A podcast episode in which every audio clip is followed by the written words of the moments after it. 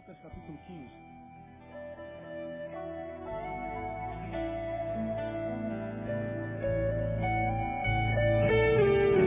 Quando os irmãos abrem, só para lembrar, avisamos de manhã. Domingo que vem é o dia das mães, temos o culto das mães de manhã, uma homenagem às mães, um presentinho para cada mãe presente. Mas nós não temos, em função disso, a escola bíblica dominical. Todavia, Flávia, líder do Betânia aqui, disse, pede para lembrar que o departamento infantil funciona normal. Você que é mãe vai trazer seu bebê normal domingo que vem, pode trazer por hora do culto.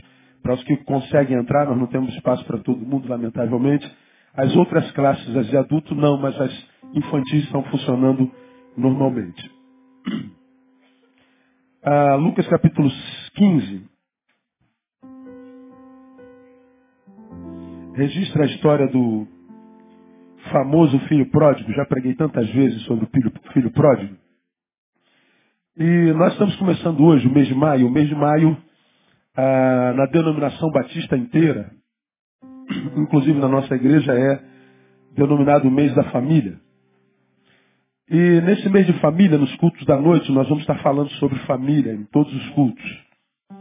De manhã voltaremos no terceiro domingo com os estudos que a gente está fazendo de manhã, é, sobre a visão nossa identidade espiritual, que a gente já está fazendo há algum tempo, mas à noite a gente fala sobre família, terminando no dia 25 com um culto específico para a família, onde nós vamos estar abençoando a cada pai e cada chefe de família que estiver presente naquele domingo. E nesse, nesse domingo eu queria deixar com os irmãos uma reflexão. Temos a celebração da ceia ainda. Sobre essa, essa parábola do filho pródigo. Sobre esse esse episódio do filho pródigo que a gente conhece bem. Eu não vou ler todos os textos.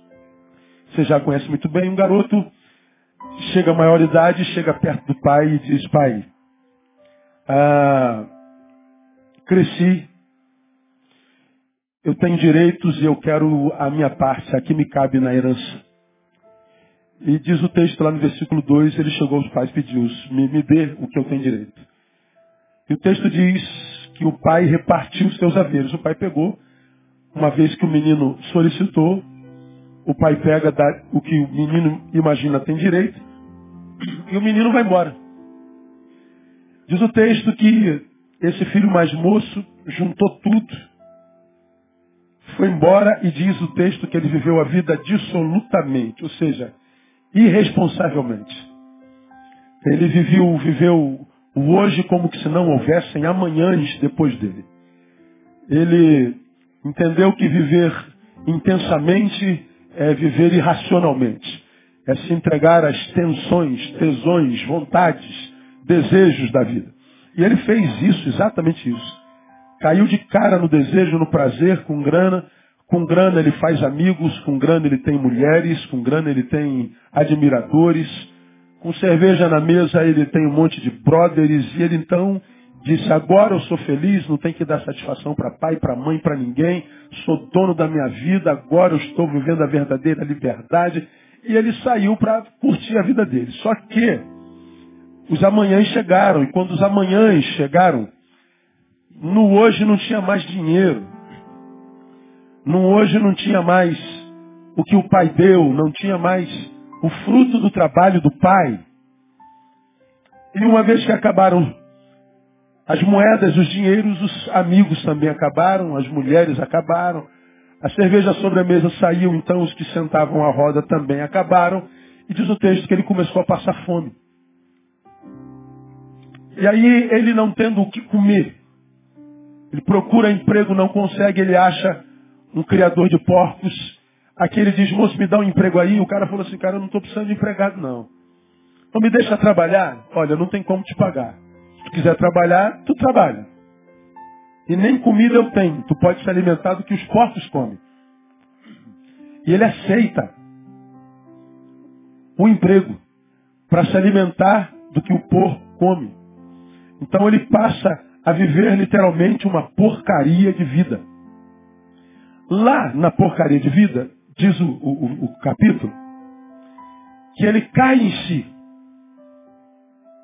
Lá na dor, no buraco, no chiqueiro. É geralmente onde o homem cai em si. sempre na dor, sempre embaixo, sempre depois de a desconstrução estar completa, ele cai em si e ele olha para trás e diz, poxa, eu era feliz e não sabia. Ele começa a se comparar, enquanto filho, aos empregados do pai. Ele diz, caramba, os empregados do meu, do meu pai, essa hora estão morando bem, comendo bem, os filhos devem estar na cama, eles devem estar lá dentro da, da, da casinha deles quentinho, e eu estou aqui, vivendo essa porcaria de vida. Aí diz o texto que ele toma uma decisão depois que ele cai em si. Levantar-me-ei, irei ter com meu pai e direi, pai, já não sou digno de ser chamado teu filho. Eu pequei contra ti, contra os céus, não sou digno de ser chamado teu filho. Mas eu te peço, faz de mim um dos teus empregados. Eu não quero mais ser reconhecido como filho, me faz como um dos teus empregados. Mas o texto maravilhosamente diz que quando o pai via o filho vindo, o pai já saiu ao encontro e passou a ir em direção a ele. E quando o filho diz, já não sou digno de ser chamado teu filho, o pai, o pai então não, não, nem ouve o filho, dá-lhe um abraço gostoso, manda os empregados tragam um anel de herdeiro, ponha no dedo dele, mate o melhor bezerro, vamos fazer festa, porque esse meu filho estava morto e reviveu. Bom, se a história acabasse aqui, a gente ia dizer assim, por mais uma história que termina feliz. Mas a história não termina aí, tem um outro filho, tem um irmão. O irmão estava no campo. Quando ele volta, tem festa em casa, na fazenda, ele diz aqui que está rolando lá. Quando ele chega em casa, ele pergunta ao empregado, pô, o que está rolando aí? Pô, teu irmão, teu irmão voltou. Teu irmão, teu irmão está vivo. Teu irmão está de volta a casa. Teu irmão, teu pai está feliz, tem uma festa. Aí o irmão mais velho se entristece com o retorno do irmão. Ele entra na festa, mas não para celebrar. Ele chama o pai no canto e diz assim, poxa, tanto tempo estou trabalhando para o senhor, o senhor nunca matou uma galinha para mim. Agora esse teu filho desobediente, esse teu filho egoísta, esse teu filho que te abandonou, esse teu filho, esse teu filho, esse teu filho, foi embora, gastou tudo, viveu como viveu, o senhor vem, o senhor mata o melhor bezerro. Aí o pai responde a ele e diz, tu sempre estás comigo, filho. Tudo que é meu é teu. Era justo, porém, regozijarmos-nos e alegrarmos-nos, porque esse teu irmão estava morto e reviveu, tinha se perdido e foi achado. E a história termina assim. Na minha concepção, o filho terminou triste. Me parece, não está escrito isso, que essa história não acabou bem.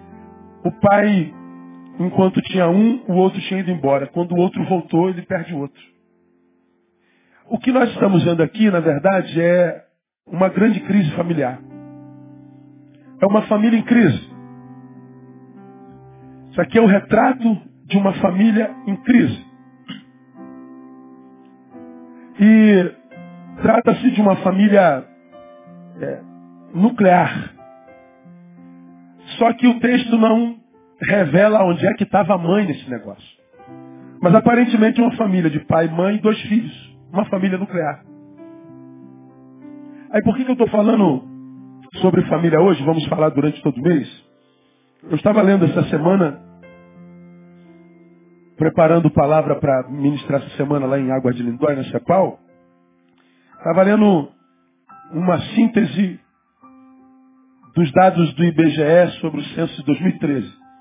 Uma síntese dos indicadores sociais de 2013. Porque o último censo foi em 2010. Mas todo ano o IBGE faz uma síntese dos indicadores sociais. E a síntese, a síntese dos indicadores sociais de 2013, no assunto família, diz com tristeza, compartilhei com a igreja de manhã, que pela primeira vez na história do Brasil, a família composta de pai, mãe e filhos já não é mais maioria, é minoria. A família nuclear já não é mais maioria no Brasil. Hoje nós temos no Brasil e no mundo muitos outros modelos familiares. Plurimodelos familiares. É são vários modelos familiares. Além da família nuclear, nós temos a família nuclear é composta por casal com filhos, mas ela continua sendo nuclear quando o casal se separa. Então, ela também é composta por uma mãe com filhos ou com um pai com filhos. Ela continua sendo nuclear, mas existem outros tipos de família, a unipessoal. De uma família composta por uma única pessoa, pode ser uma pessoa solteira ou pode ser um casal sem filho que se separou e ambos vivem sozinhos. Isso é considerado família e é chamado de família unipessoal. Temos outro tipo de família, a família estendida. É aquela que é um casal com filhos e que tem mais um parente, pode ser o sogro, pode ser a sogra, pode ser o cunhado. É uma família estendida, mas também pode ser um casal que se separou, cuja mulher ficou com o filho e mora com a mãe ou mora com o pai. Ou o marido que se separou, que ficou com o filho e que mora com a mãe, mora com o pai. É uma família estendida. E tem a família composta. É aquela família do segundo casamento. Ele se separou dela e construiu uma outra família com uma terceira. Ele tinha um filho com a outra esposa e agora ele compôs família com uma outra mulher. Então ele tem filho dele e a nova mulher tem filho dela. Além disso, ambos têm filhos seus. Então é o meu, os seus e os nossos. Isso é uma família composta. Mas também tem hoje a família homossexual. São mais de 60 mil famílias homossexuais no Brasil. E cresce. São vários tipos de família. Agora, aqui está em crise uma família tradicional, uma família nuclear. Todas as outras formas de ser família são oriundas do fracasso da primeira. Só existem novas formas porque a forma original fracassou. Qualquer outro tipo de família, além da nuclear, é consequência do divórcio da primeira. É consequência do fracasso da primeira. Em função do fracasso da família tradicional ou da nuclear, muitos especialistas olham para a família nuclear, que tristemente agora no Brasil já não é a maioria, 51%, 50,1% das famílias brasileiras são plurais, 49,9% nuclear. E as 49,9% não são todas compostas por pai, mãe e filhos. Podem ser pai e mãe separados com seus filhos. Então essa família patriarcal, essa família composta pelo homem, a mulher e os frutos dessa junção, bom, infelizmente já não é mais maioria no Brasil. E o próximo censo, se eu não me engano, vai ser em 2020. E eu imagino o que, que o censo de 2020 estará dizendo sobre família. Como em qualquer instância da sociedade humana hoje, a pergunta que a gente sempre faz, onde é que a gente vai parar? Isso é quando o assunto é família, quando o assunto é violência, quando o assunto é promiscuidade, quando o assunto é corrupção. Nós estamos nos superando na capacidade de piorar. Nós estamos ficando especialistas na arte da autodeformação. Nós estamos ficando profissionais na arte da destruição, na arte da desconstrução. É impressionante a velocidade como a gente vai se desconstruindo, como sendo um ser composto por, como, como no mosaico, por momentos vividos, como nós vamos arrancando pedaços desse mosaico e nós vamos ficando menores. Cada vez mais, cada dia que passa, pedaço de nós vai ficando pelo caminho, um pedaço de nós vai ficando com a nossa história que vai sendo escrita. E nós então vamos caminhando para a não vida. É como se nós estivéssemos vivendo um suicídio processual. Nós vamos morrendo todo dia um pouquinho. Até que, como eu tenho pregado aqui, o ser humano chegue naquela morte que o diabo imprime, ele mata sem tirar a existência. E a pessoa, como filho pródigo, que estava vivendo uma vida de príncipe, de rei, não reconhece o valor do que tinha e ele vai parar, vai parar no chiqueiro. No chiqueiro ele diz, caramba, o que, que eu fiz com a minha vida, meu? Besteira é essa que eu fiz? Agora o triste é que nós seres humanos sempre valorizamos o que perdemos quando nós perdemos.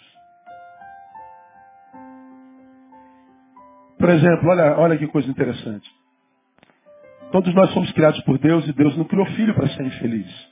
Deus não criou filho para perder. Deus criou filho para ser feliz. Deus criou você para viver uma vida que vale a pena ser vivida. Você acredita nisso, amém? Não? Diga assim, Deus me criou para ser feliz. De repente você está do lado de alguém que não acredita nisso, catuca ele e fala assim, acredite nisso, irmão. Alguns já não acreditam nisso. Nada, pastor, acho que eu nasci para sofrer, eu nunca dei certo. Ah, Deus sim. Teve um momento da sua vida que você deu certo. Pode ter sido um momento curto, ah, mas você deu certo. É que você não valorizou o momento do sucesso e do dar certo. E então foi se desconstruindo, se desconstruindo, desconstruindo. E agora o que acontece é que você morre de pena de si mesmo. E morrendo de pena de si mesmo, imagina que todo mundo vai morrer também. E morrendo de pena de si mesmo, você acha que porque tem pena de si mesmo, ou seja, se acha um justiçado do sistema, você tem direito de se voltar contra o sistema para se vingar dele. Mas você não sabe que não dá para lutar contra o sistema. O sistema não tem coração, você tem. O sistema mata e você não tem coragem. O inimigo sistemático é muito mais poderoso do que nós. É por isso que tem muita gente boa que se candidata à política com a intenção honesta de mudar o Brasil. Quando ele bate no sistema, ele não consegue. Tantos de nós entramos para a polícia. E vamos salvar o Rio de Janeiro. Quando entra no sistema, não consegue. Não dá para lutar contra o sistema, lamentavelmente. Não individualmente. Você chegou onde chegou porque se relacionou equivocadamente com o sistema e agora permite que o sentimento gerado no teu coração domine o teu ser e você se transforma na imagem e semelhança do sistema. Você agora destrói da mesma forma, você se vinga da mesma forma, você produz mal da mesma forma e não sabe que cada vez que você joga isso para o mundo, você está lançando uma semente que vai voltar para você amanhã. Tudo que você semeia volta. Você está aqui semeando mal, porque chegou na porcaria de vida e está odiando o sistema, está revoltado contra o sistema e quer se vingar dele, tratando pessoas como elas se trataram. E você está dizendo, eu tenho direito de fazer isso porque fizeram comigo. Pois é, só que quando você faz a mesma coisa que fizeram contigo, você está perpetuando o status quo. Porque você está lançando semente. Você deveria estar tá mudando de postura no presente para quem sabe você possa colher alguma coisa diferente no futuro. Porque se você continua fazendo a mesma coisa no presente que fez no passado, lembre, se você fez no passado está aqui e continua fazendo a mesma coisa, no futuro também estará lá. Estará aqui, vivendo a mesma coisa. Ora, se como eu vivi me trouxe aqui e aqui não é um bom lugar, eu tenho que mudar de postura para que quando chegar a lugar no meu futuro, eu não viva da mesma forma que eu esteja aqui. É questão de inteligência. Porque senão você vai repetir esse ciclo maldito de destruição, de desconstrução, de infelicidade, de mentira, de hipocrisia. Agora, volta aqui para o texto. Essas famílias plurais que existem hoje, que denunciam o fracasso da família nuclear, elas foram construídas, como eu falei, por causa do fracasso da, da família nuclear. Agora, qual é a razão? É, quase todas produtos do divórcio. Agora, olha que coisa interessante. A razão pela qual eu caso é a mesma razão pela qual me divorcio. Olha isso que eu estou te falando. Quando uma pessoa casa, ela casa para quê? Me respondam vocês. Para quê? Para ser feliz. Não é verdade? E quando uma pessoa se divorcia, ela está se divorciando por quê? Porque ela quer ser feliz.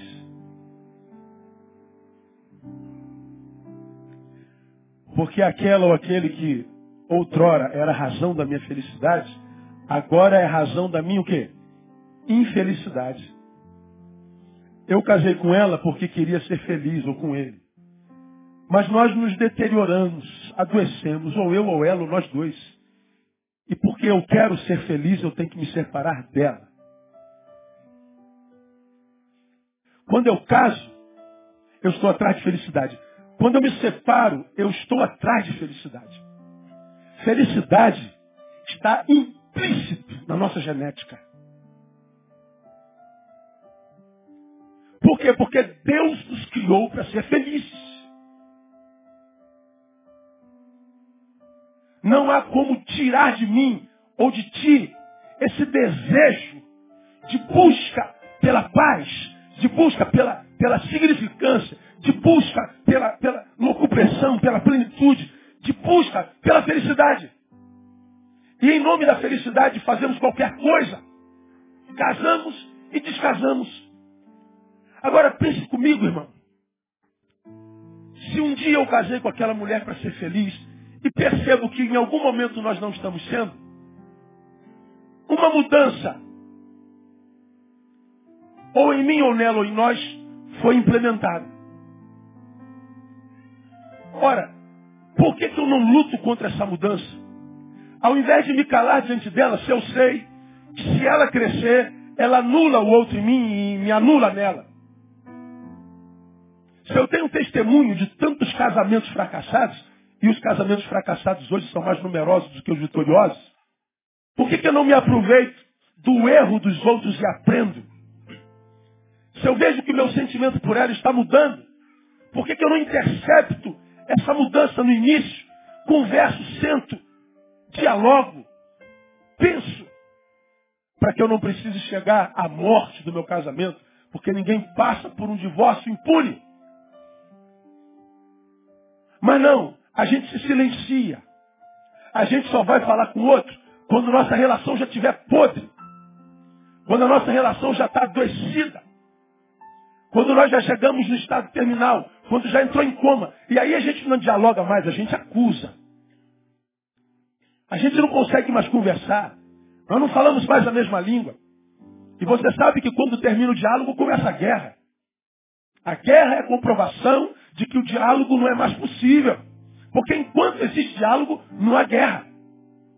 Se há guerra, é porque não há mais diálogo. E no diálogo, a gente, na, na ausência do diálogo, que sobra é acusação. Quando a gente vai sentar, vamos sentar para conversar? Conversar sim, dialogar não. Porque diálogo só existe quando eu me apresento diante dele ou dela, desarmado,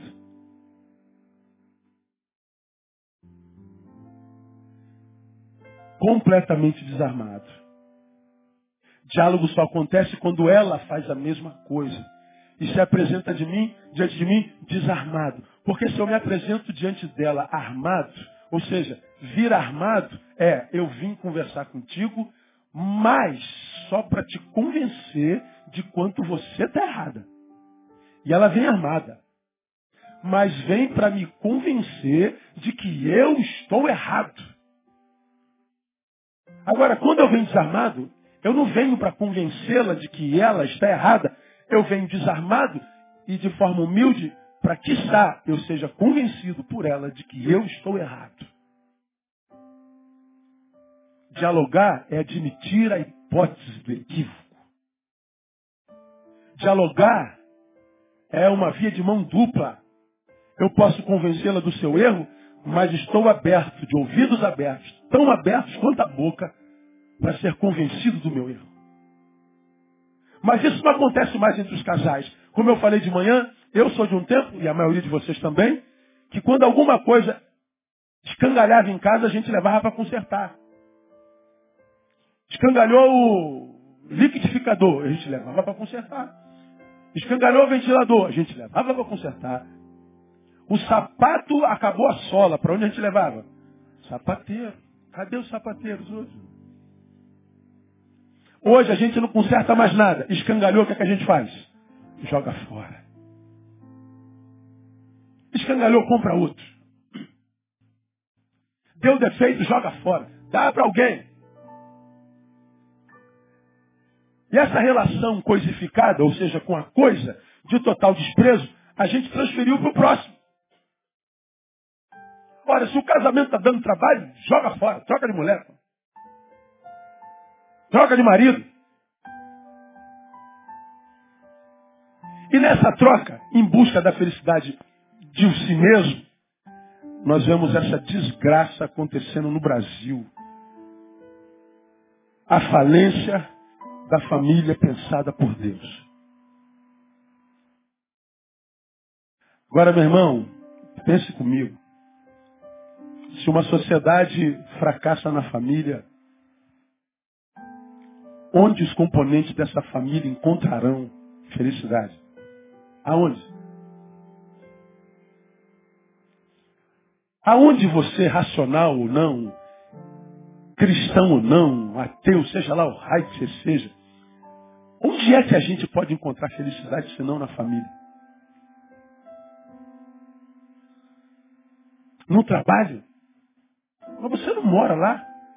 Você trabalha oito horas. Não, trabalha 16. Mas chega uma hora que você tem que botar a cabeça no travesseirinho, tem?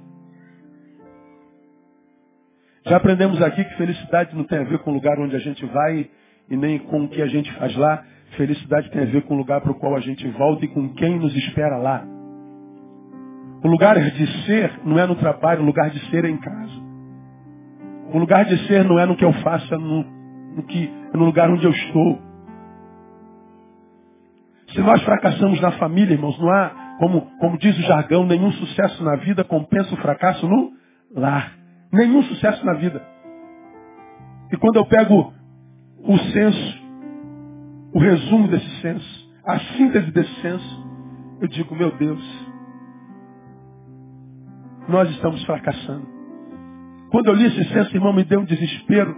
E compartilhando de manhã, eu disse, Deus, tu, tu vais me dar graça e eu vou fazer tudo o que for possível a mim, para que eu não entre nessa perspectiva maldita de falência familiar, eu quero tomar posse daquela palavra que nós lemos de manhã, que em Abraão todas as famílias da terra são abençoadas. Eu quero profetizar que a minha família vai ser família até o dia que o Senhor nos tirar para ti e que a bênção da minha família vai reverberar na vida das minhas filhas, dos meus netos e de geração em geração a tua mão será sobre nós. Não quero fazer parte de um censo. Não quero fazer parte dessa desgraça de um número.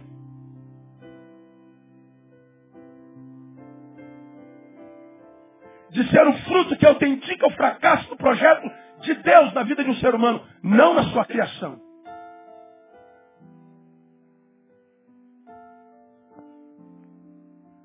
O projeto de Deus para os seus filhos continuam de pé. E as promessas continuam de pé.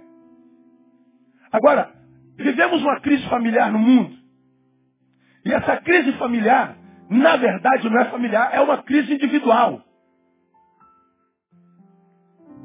Porque quando a gente pensa em divórcio, pense. Quando você vê um divórcio, nós estamos diante do quê? De uma prerrogativa que anuncia algo em favor da família? Ou seria o divórcio uma prerrogativa que anuncia algo em favor do indivíduo? Estamos diante de um divórcio. Estamos diante de uma prerrogativa que favorece a família ou favorece o indivíduo. O que, é que você acha? O indivíduo. Esse é o problema. O indivíduo está sempre acima de tudo. O indivíduo da pós-modernidade está perdendo a capacidade da relação coletiva está perdendo a capacidade da relação coinônica, de comunhão. Está perdendo, portanto, a condição evangélica. Eu não estou falando da religião dos evangélicos, porque o fracasso dentro é igual fora. Eu estou falando da vertente evangélica à luz do evangelho, porque evangelho é uns aos outros. Nós estamos perdendo, todavia, portanto, a capacidade de convivência social. Se eu não consigo conviver com a minha família, que deveria ser o alvo do meu amor primeiro, porque é o resultado de mim mesmo, como que eu vou me relacionar com equilíbrio e verdade com alguém que eu não conheço de fato de verdade. Futuro que nos aguarda é temerário, irmãos. Temo pelo futuro das minhas filhas. Temo mais ainda pelo futuro dos meus netos. Se um dia eu, quem sabe, vier a tê-los.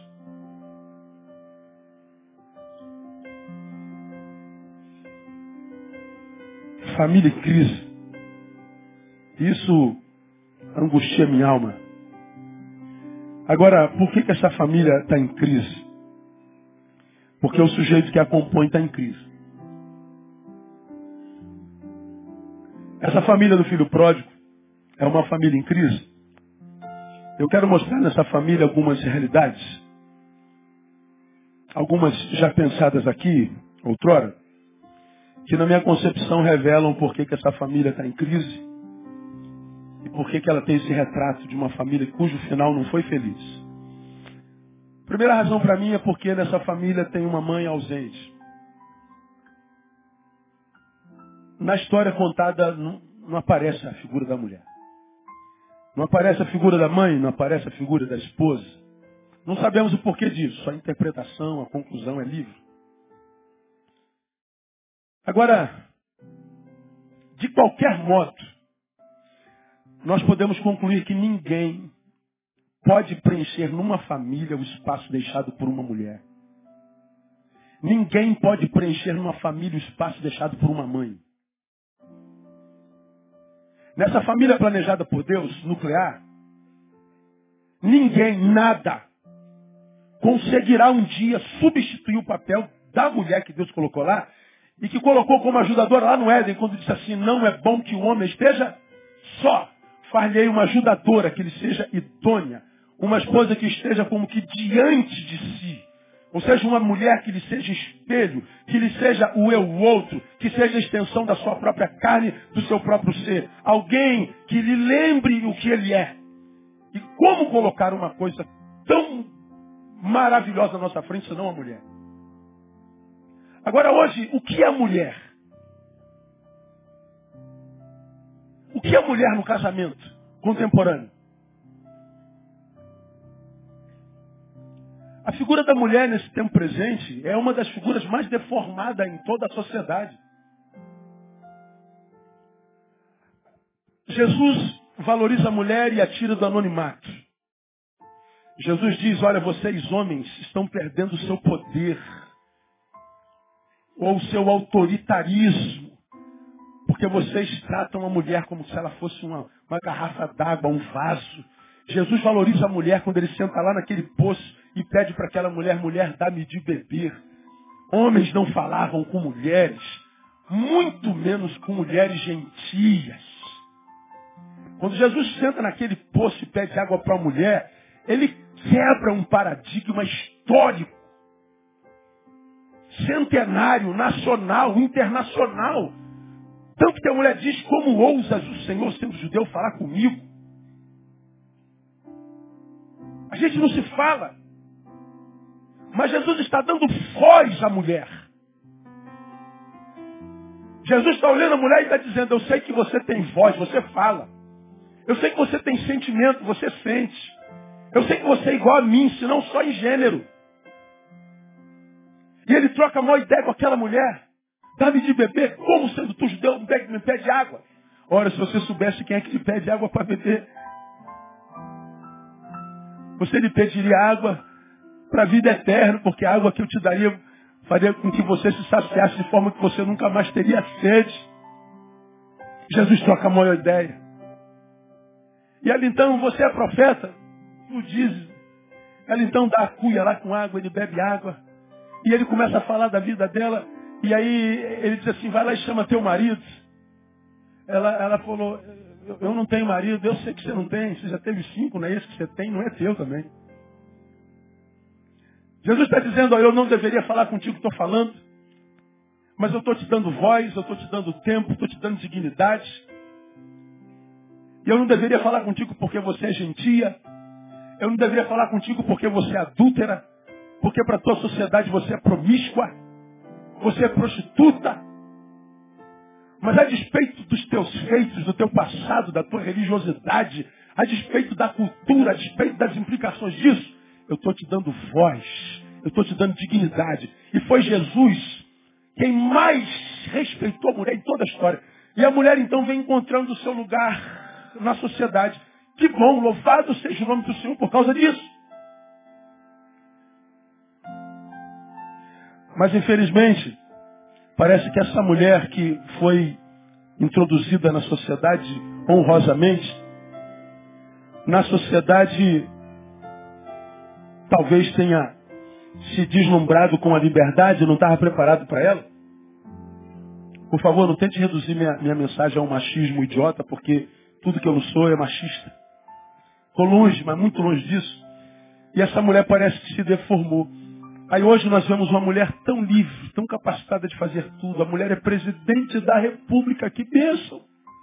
A mulher é, é, é, é presidente da TAM, linhas aéreas. A mulher é, é, é, é tudo. E tudo que ela faz, ainda faz melhor do que a gente. Não se discute capacidade. Mas, de um lado, a mulher foi tão longe. Outras ficaram tão pequenas que já não são mais valorizadas pelo cérebro, mas são valorizadas pelo glúteo.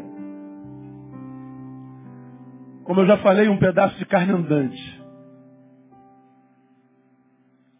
Uma mulher que tem perdido dignidade e que de tal forma perde dignidade, não só no campo material, mas que para ela ser uma mulher de casa é quase uma ofensa. A gente passa por isso, né? A Andréia às vezes viaja comigo e ela viaja com o famoso pastor Neil. Quase todo lugar que a gente vai pergunta o que, que a irmã faz. Ela fala, eu sou mãe e esposa do meu marido. Embora seja esteticista. A gente sente conversa quando a gente casou, a Andréa trabalhava e trabalhou durante quatro anos. Engravidou. Ela falou assim, amor, eu quero ser mãe das minhas filhas. Acha que dá para segurar? Do que, que você está falando? Dinheiro? Aí eu dobro. Trabalhava em banco. E ela grávida de Tamara, que hoje tem 23 anos, larga o emprego e vai ser mãe. Oi, Neil. Quem chamou o Neil aí? Aí Andréia cria Tamara e depois de quatro anos nasce Thaís. E ela então é mãe de Thaís. Thaís está com 19 anos. Quando Thaís fez 15, André falou assim, amor, vou estudar. E André foi estudar para fazer o que ela gosta. Resolveu trabalhar só depois de ser mãe. Mas parece que ser mãe, ser dona de casa, valorizar a família, para a mulher contemporânea não tem tanto valor. E esse, essa, essa desconstrução familiar fez com que a mulher não fosse mais ajudadora do homem, parceira do homem, estivesse do lado do homem, construindo junto com o homem. Mas parece que agora ela é competidora. E porque ela é competidora, o homem, na sua insegurança, ao invés de tratá-la como mulher, como vaso mais frágil, como um presente de Deus para si, o homem a agride. Porque se não pode competir a nível de competência, ele compete a nível de força. E aí, eles não são mais parceiros, são competidores. Eles se agridem, eles sofrem com o sucesso do outro. Deixa de ser uma questão de gênero. E aí, essa família, independente do filho, não tem mais mulher em casa. Tem um competidor do marido. E eles vão se agredindo, eles vão se matando. Até que a mulher, porque não precisa mais da gente para nada, para que, que a mulher precisa da gente hoje? Ah, para o sustento. Olha só, quantas mulheres daqui se sustentam sozinhas, se preciso for. Deixa eu ver aqui, levante a mão. Quantas mulheres? Ó, quase todas. Mulher não precisa de homem para sustento para mais nada. Ah, a mulher precisa para sexo. É de ser bobo, rapaz. Lá no sex shop lá, ó. E compra um que, que treme. Você não treme, né?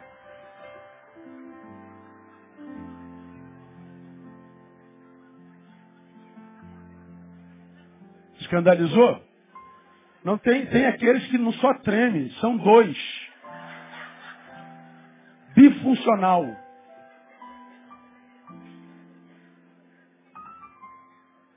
Não precisa da gente para nada. Ah, para protegê-la. Eu compro o carro blindado dela. Mulher hoje faz jiu-jitsu, muay thai, cara. Tu vê o UFC, aquelas mulheres lutando, eu falo, sangue de Jesus tem poder, mano. Casar com uma mulher dessa, você tá maluco? Tu diz não pra mulher, mulher te quebra todo. Não dá. Problema nenhum. Deixe que essa mulher que se emancipou não esquecesse de quem é originalmente. Foi criada para ser esposa de um homem. A mulher está ausente. A mulher não tem mais na família, em grande escala. E a família está se desconstruindo porque a gente não ajuda mais o outro. A gente compete com o outro. A gente não conversa mais sobre nossos problemas. A gente fala assim, amor, pô, tu não, tu não, tu não lavou aquilo lá. Ah, mas tu também não lavou semana passada? Tu não fez aquilo lá, mas tu fez na, que dia? E a gente está competindo. Amor, paga essa conta de luz. Não, semana passada eu paguei, pô. Paga tu, pô. Vou ficar te dando mole a vida inteira? Mas peraí, cara, que dá mole, vocês são casados, pô. Vocês não estão em competição, vocês estão trabalhando juntos. Quando um ajuda o outro, está se autoajudando. Não há competição. Mas os casais de hoje parece que não entendem isso. E a gente que tem que ficar recebendo os bombardeios o tempo todo. Um reclamando do outro. Quando começou a competição, começou o fim do casamento. Porque nós fomos criados para que nos ajudássemos mutuamente. Nós fomos criados para que gerássemos completude no outro, interesse no outro. De modo que se nós estamos em competição, ninguém vence. Ambos perdem. Se eu estou em competição com a minha mulher e eu ganho humilhando-a, tá maluco, eu não quero essa vitória, mas nem que valesse ouro. Porque se eu venci a minha mulher, eu perdi o meu amor. Porque no amor, a vitória está em se perder para ela. Renunciar por amor a ela ou a ele. Mas nessa história não tem mulher. Por isso que a relação me parece fria, pai. Dá os meus haveres. E diz o texto, e o pai repartiu. Não houve papo, não houve diálogo, não houve tempero. Porque quem dá o tempero à família é a mulher. Mas cadê ela? Está ocupada tanto quanto o homem. Ela não pode mais ser mãe dos filhos. Isso não quer dizer que o trabalho proíba de fazer isso. Ela não pode mais cuidar da casa. Isso não é papel meu mais. Isso é coisa de gente de só menos importância. Eu não posso. Por que sou eu que tenho que acordar de madrugada se o filho chorou? Não, é, é, é, é, dividido o papel, é verdade. Por isso que o casamento está acabando, porque a gente entra e divide papel. Ah, num casamento nenhum tipo de visão deveria caber. Se o amor fosse verdadeiro, a gente dividiria tranquilamente, sem que tivesse nada escrito, sem que houvesse agressão, sem que houvesse patrão, sem que houvesse empregado. Mãe ausente. Existe uma outra razão desse casamento em crise na minha concepção. Um pai, como eu já falei aqui, excessivamente benevolente. O menino chega assim, pai, dá minha parte dos meus bens, o que me toca. Olha o texto, repartiu-lhe, pois, os seus haveres. Pô, cara, não pode ser assim não, pai. Tudo que o filho pede, dá. O pai é muito benevolente. Agora, por que, que nós, pais, às vezes somos tão benevolentes? Por que, que a maioria dos pais deixa dominar pelos filhos. Eu estava vindo, ah, na, na quarta-feira eu estava ministrando em Goiânia, e na quinta de manhã. Aí à tarde da quinta e quinta noite em Brasília, de Brasília, eu fui para Belém na sexta-feira. Aí, vindo de Belém, quase quatro horas de, de voo, e a gente cansado de madrugada, e, e, e, eu sento de um lado do avião, e do outro lado do avião tem um pai e uma mãe com uma criança que gritava o tempo inteiro, de novo. Todo mundo querendo dormir, o garoto só gritava, gritava, gritava, pulava. Coitado do irmãozinho que estava sentado na, na, na, poltrona do corredor, porque o pai estava no meio, a mãe no canto, e o menino ficava dando chute, dando chute, toda hora chutava o cara, eu estava do lado do cara. Eu falei, meu Deus do céu, toda vez que eu viajo, tem que ter um negócio desse, cara. Não tem um dia que eu não, não, não passo por um avião que eu não tenho experiência ruim. E o moleque está chutando, está gritando, tá, aí o cara fala assim, ó, pô pai, Deixa seu filho chutar aqui, não. Aí tudo bem, mas eu estou deitado aqui e tal. E o pai olha pro cara de cara feia. Como quem diz, não toca no meu filho. E o moleque tá gritando, tá gritando, tá gritando. O moleque já tá com sono, tá gritando, gritando. Garoto grande, pô. Dois anos, três anos, sei lá. Não é mais um bebezinho de colo. E tá gritando, tá gritando, tá gritando, tá gritando. E o pai segurando ele, ele vai, pum, bate na cara do pai. Ai, minha alma. A minha alma, a minha alma se contorce. Eu falei, não, eu me recuso. Me levantei e fui pro banheiro. Falei, se tiver algum lugar lá atrás, eu sento. Eu não posso ver isso. Não tinha lugar lá atrás. Fiquei em pé lá atrás, o moleque está gritando. Fiquei em pé lá na, na, na porta do banheiro da vila. E está lá o moleque gritando, todo mundo querendo dormir, a luz apagada, e o moleque gritando, o moleque gritando, o moleque gritando. Levanta uma velhinha que está na minha frente. Fica de pé e fala em voz alta. Se vocês não educarem esse menino agora, ele vai envergonhar vocês a vida inteira. Na minha época, eu já tinha dado razão para ele chorar. Aí, aí eu sentado, yes, não sei falar nada, ô oh, glória, fiquei quieto. Ô velhinha abençoada, mano. Agora eu pergunto, ela falou alguma besteira ou não? Não. Como que um moleque vai bater na cara do pai? Sabe por quê? O pai é benevolente. E por que, que os pais são excessivamente benevolentes? Porque na pós-modernidade, limite é heresia. Na pós-modernidade, não é palavrão. Não pode dar um tapinha no filho. A psicologia diz que faz mal. A Bíblia diz assim, não poupe o teu filho da vara. Ah, você pode ferir a sua suscetibilidade. Ele pode se traumatizar pelo tapa. Você faz muito mais mal ao teu filho quando você é benevolente, não impõe limite. Quando ele cresce, ele vai para a vida, a primeira coisa que a vida diz é não. Aqui não tem moleza, meu irmão. Aqui ninguém chama igual teu pai, não. Aqui você é mais um. E você não serve para nada, você é insignificante. Se não for o melhor do que faz, a gente te substitui. Você é peça descartável, moleque. Na tua casa tu manda, aqui não. Aí ele cai no mercado, ele cai na vida, ele não sabe se defender sozinho. Vai virar delinquente. Agora, por que, que os pais têm sido benevolentes? Talvez ocupados demais do lado de fora, atrás de coisas, não tem tempo para educar filho. Não tem tempo para mostrar com atitude que o filho é mais importante do que qualquer outra coisa na vida. Então, para compensar, ele diz, eu não vou proibir o filho. Por quê? Porque eu não me proíbo nada, eu não abro mão de nada por causa dele. E ainda chega aqui e diz, papai está trabalhando demais para te dar o melhor, filho. Mentira. Você está trabalhando demais porque você quer trabalhar. Porque talvez você não aguenta a criação do filho.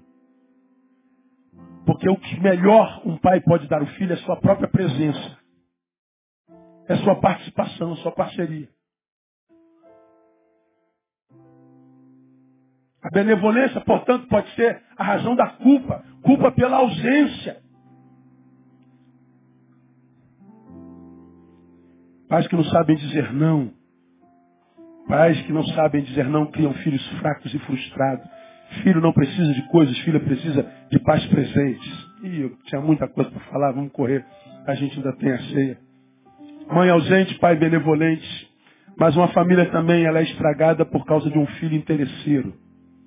É o filho pródigo. Ele olha para o pai e vê um bolso.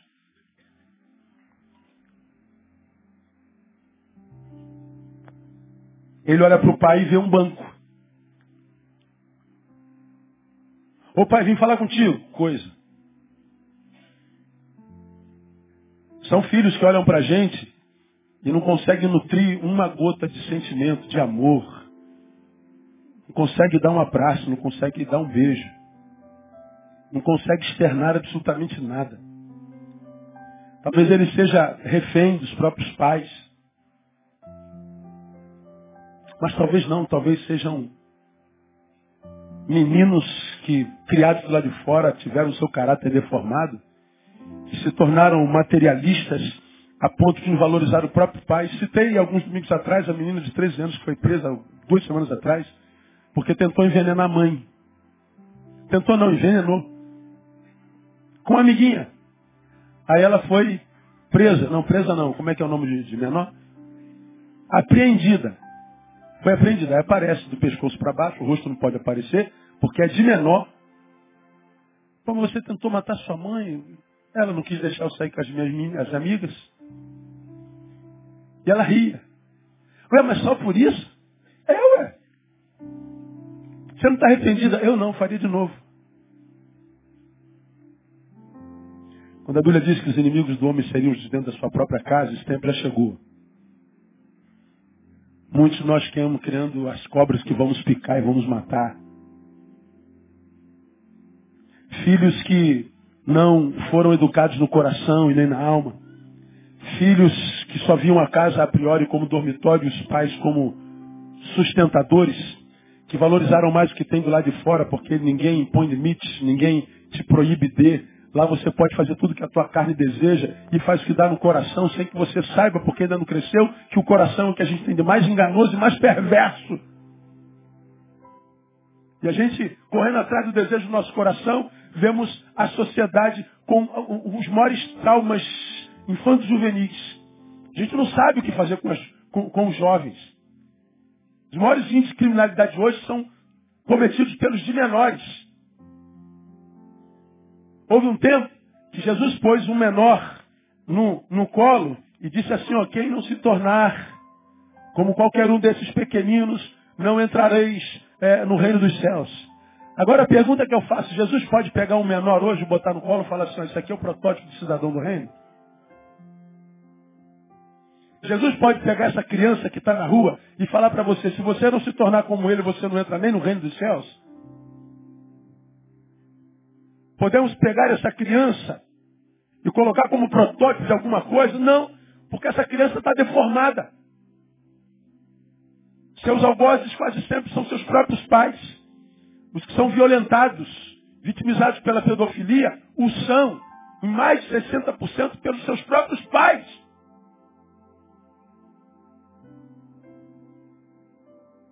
E essa criança cresce desumanizada. E ela desconta na própria casa. E assim está a família. Ou ela acaba por causa do pai, sujeito, ou ela acaba por causa da mãe, sujeito, ou ela casa por causa do filho, sujeito, todos deformados. Mas aí, ainda quando a gente imagina que a gente pode reconstruir a casa, oh meu Deus, meu filho se salvou. Aí aparece outro filho, um outro agente de desagregação, que é o filho ciumento. O ciúme acaba por nos fazer inimigos daquele que o ocasiona. O objeto do meu ciúme, por causa do meu ciúme por ele, me faz inimigo dele, mesmo que esse seja meu irmão. E o menino então sofre pelo sucesso do irmão. Ciúme desse menino é mais do que ciúme. Ciúme desse menino é ciúme do pai, mas inveja do irmão. Você já aprendeu que inveja não é querer o que ele tem. Inveja é não querer que ele tenha o que eu não tenho. Você já aprendeu isso aqui? Quantas famílias cujos filhos se odeiam mas se odeiam por quê? Porque os pais têm predileção clara. Como os filhos de Jacó. Jacó amava mais ao seu filho do que o outro. E por aí vai. E aí os filhos nascem dessa forma. Parecem inimigos. E uma família que tem uma mulher ausente, sem valor, um pai benevolente, um filho ciumento, um filho interesseiro, é uma família que vai acabar por se esfacelar e se esfacela em função do que dominou o sujeito. E o sujeito adoecido constrói novas famílias, que porque ele trouxe a doença da primeira, vai fazer com que a segunda, provavelmente em grande escala, quase 66% fracassa também. E ele constrói uma terceira e uma quarta. E ele vai fracassando, ele começa a mudar o discurso, faz o discurso da pós-modernidade que diz o casamento é uma instituição falida. O Senhor fala sobre isso aqui o tempo inteiro. Casamento é uma instituição falida. Casamento é uma instituição falida. É falida, mas ele está infeliz sozinho. Quando ele tenta ser feliz, ele casa de novo. Fracassa. Casamento é instituição falida. Ninguém nasceu para ser infeliz. Quando ele tenta ser feliz, ele casa de novo. O casamento é instituição falida, mas o cara casa oito vezes. Discurso distante da prática. Hipocrisia. A doença é do sujeito. Então, irmão, esse é um retrato de uma família em crise. Esse é um retrato de uma família infeliz. Agora, como que a gente poderia mudar esse retrato se é que isso é possível? Primeiro, só se houver reconhecimento do próprio erro. O menino, como eu já preguei aqui, ele foi macho para fazer a besteira. Mas no caso dele, ele foi macho para se arrepender. Esse é um moleque que eu respeito. Porque ser macho para quebrar tudo, não precisa ser macho, basta ser idiota. Como eu falei, eu mato, eu quebro, eu arrebento. Pô, você acha que isso é, isso é virtude? Quando quebrar para tu matar, é só tu se entregar a ira, seu mané. Se entrega a ira, pronto, acontece, você não precisa nem pensar. Eu quero ver você que está irado, segurar a tua ira, admitir o erro, e ir lá e dizer, amor, me perdoa, eu errei, me cedi. Aí tem que ser macho. Só um macho para pedir perdão. Tem que ser muito grande para dizer o erro foi meu. Porque o frouxo ou a frouxa vai chegar, ó, eu fiz isso, mas fiz também porque eu errei, mas quem errou primeiro foi você. Não, por que, que a gente não, não tem coragem de falar? Eu errei pronto. Você está com ira hoje? A ira é hoje, mas o amor tem muitos anos. Valorize o amor de muitos anos em detrimento da ira de agora. Ou se você está irado, não produza. Ira-te, mas não peca. Está irado, vai passear, irmão. Dá cabeçada na parede. Vai lá fora, chuta um poste. Vai lá fora e, e xinga o palavrão. Chega lá e diga, paralelepípedo. Ah, senão você escandaliza. Mas quem me conhece sabe. Agora não, o sujeito quer descontar no marido, na mulher. E diz, não levo um desaforo para casa, comigo assiste, que olha para... Você é um imbecil, rapaz.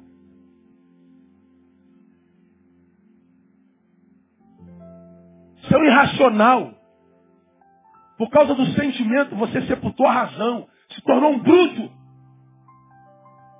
Se você é assim, tua mulher está coberta de razão. E vice-versa. Se é a mulher que é assim. Vou quebrar, vou fazer, vou pagar com a mesma moeda. Você está fazendo assim mesmo e está plantando para o futuro. Vai casar duzentas vezes. A forma como você acaba teu casamento determinará como será o teu próximo.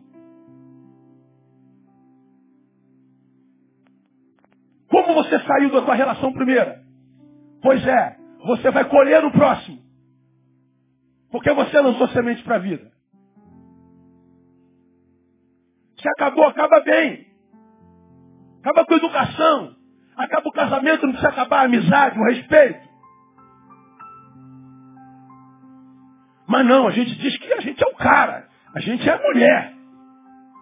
Não sabe, irmão, que Nesse mundo onde todo mundo agride, onde todo mundo grita, onde todo mundo quer mandar, onde todo mundo quer quebrar, onde todo mundo quer destruir, ser diferente é não ser nada disso.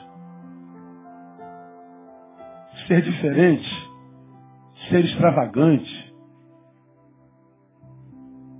ser único, é perdoar. É dizer eu errei, é se quebrantar. E a única coisa que impede os indivíduos que adoecem os casamentos de fazê-lo é o orgulho. De modo que a desgraça dessa falência toda conjugal é o orgulho do sujeito, que não passa por quebrantamento e quebrantamento só pela palavra no Espírito Santo. Reconhecimento do próprio erro. Segundo, a gente pode mudar esse quadro se houver o exercício do perdão. Porque se houve o reconhecimento do erro, há o exercício do perdão. Mas como diz o mestre Grovaldo Ramos, ninguém se sente superior ao outro conseguirá, conseguirá perdoar. Perdão só existe quando a gente está no âmbito da igualdade.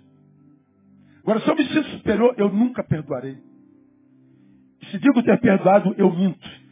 Eu guardei a ira para uma próxima briga. E quando a próxima briga chegar, eu jogo na cara dela ou dele tudo de novo. Não houve perdão. Quem perdoa, quita a dívida, nunca mais joga na cara. Que a gente muda esse retrato se houver renúncia. O filho pródigo já não tinha mais direito a nada. Que era dele, ele já tinha levado.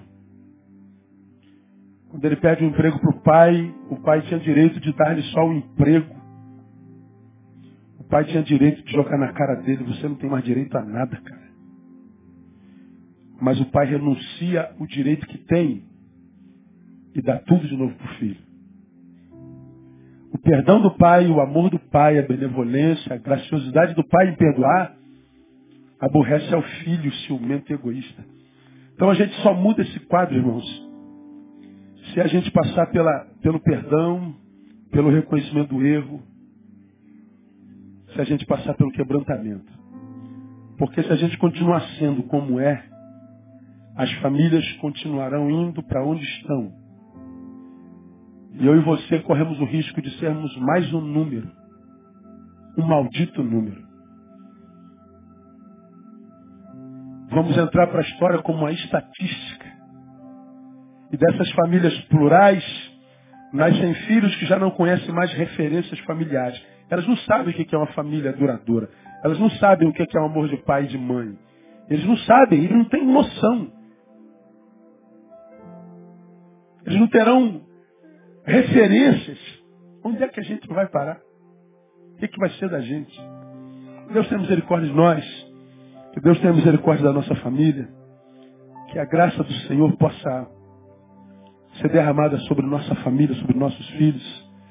Que nossos filhos tenham a, a, a graça e a honra de crescerem numa família referencial do amor de Deus, da graça de Deus. Para que nós tenhamos o direito de ver nossos filhos sendo melhores do que nós no nome de Jesus. Para você que está aqui, está divorciado, não pense que nós estamos julgando você, não. Você é bem-vindo aqui nesse lugar. E a minha oração é que esse seu segundo casamento seja o reflexo daquele homem, daquela mulher no qual ou na qual você se tornou, por ter aprendido com os erros primeiros.